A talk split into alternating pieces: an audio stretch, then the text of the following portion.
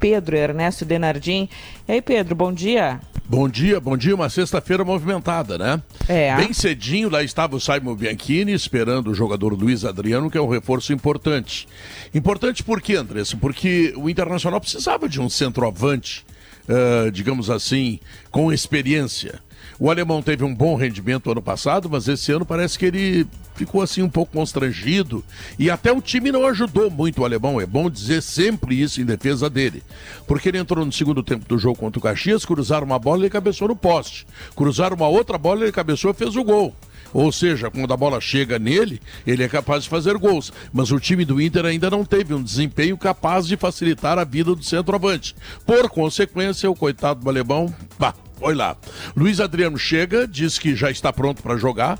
Acho que não joga amanhã, porque está chegando de viagem. O jogo amanhã à tarde contra o Imoré. Mas no, na próxima semana tem Grenal, né?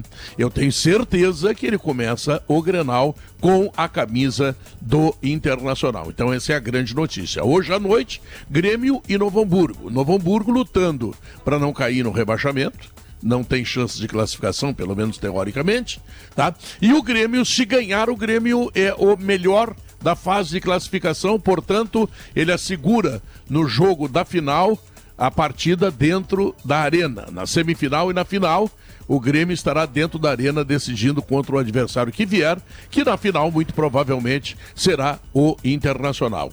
E ontem, bom, ontem o Juventude perdeu para o São Luís, lá em Ijuí, no 19 de outubro. E por consequência, ele, Juventude, está fora da Copa do Brasil. O São Luís continua. Teve uma festa belíssima. Tinha bastante gente no estádio, os torcedores apoiando seu time. Enfim, foi uma façanha do São Luís que vai faturar cerca de um milhão de reais a mais, assim como o Ipiranga de Erechim também é, é, receberá toda essa grana. E no basquete, Andressa. E aí? Me conta. Tava 90 a 90, Andressa. Hum. Faltava cinco segundos e o cara fez o arremesso e guardou. Bah. É.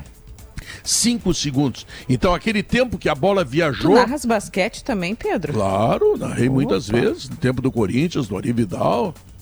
Aliás, eu pedi para narrar e fui boicotado, né? Ah, inveja. Não né? me deixar. Ah, foi o mineiro, né? O mineiro me trata mal. Ah, Uns não tá te deixam cantar, outros não te deixam narrar basquete. O que, que eu vou te é, dizer? É, mas eu né? vou fazer uma festa para a qual tu estás convidada, dia 10, lá no Vila Aventura, tá?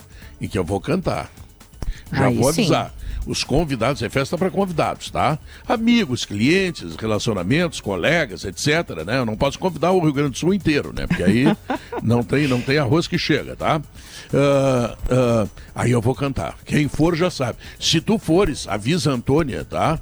Que ela, ela vai, vai, ver dançar. pela primeira vez o show de Pedro Ernesto de Banda. A Olha primeira de muitas. O ouvinte rápido aqui já pergunta: se a festa para os amigos tem cantoria, imagina para os inimigos, Pedro. É, o pessoal é brincadeira, né? É, esse rapaz aí eu quero desejar bom dia para ele. Pedro, bom fim de semana para ti. Igualmente, tchau. Valeu, Pedro Ernesto Denardim. Vai ser o primeir, primeiro baile da Antônia, ainda na barriga, né? Mas o primeiro baile ouvindo Pedro Ernesto Denardim.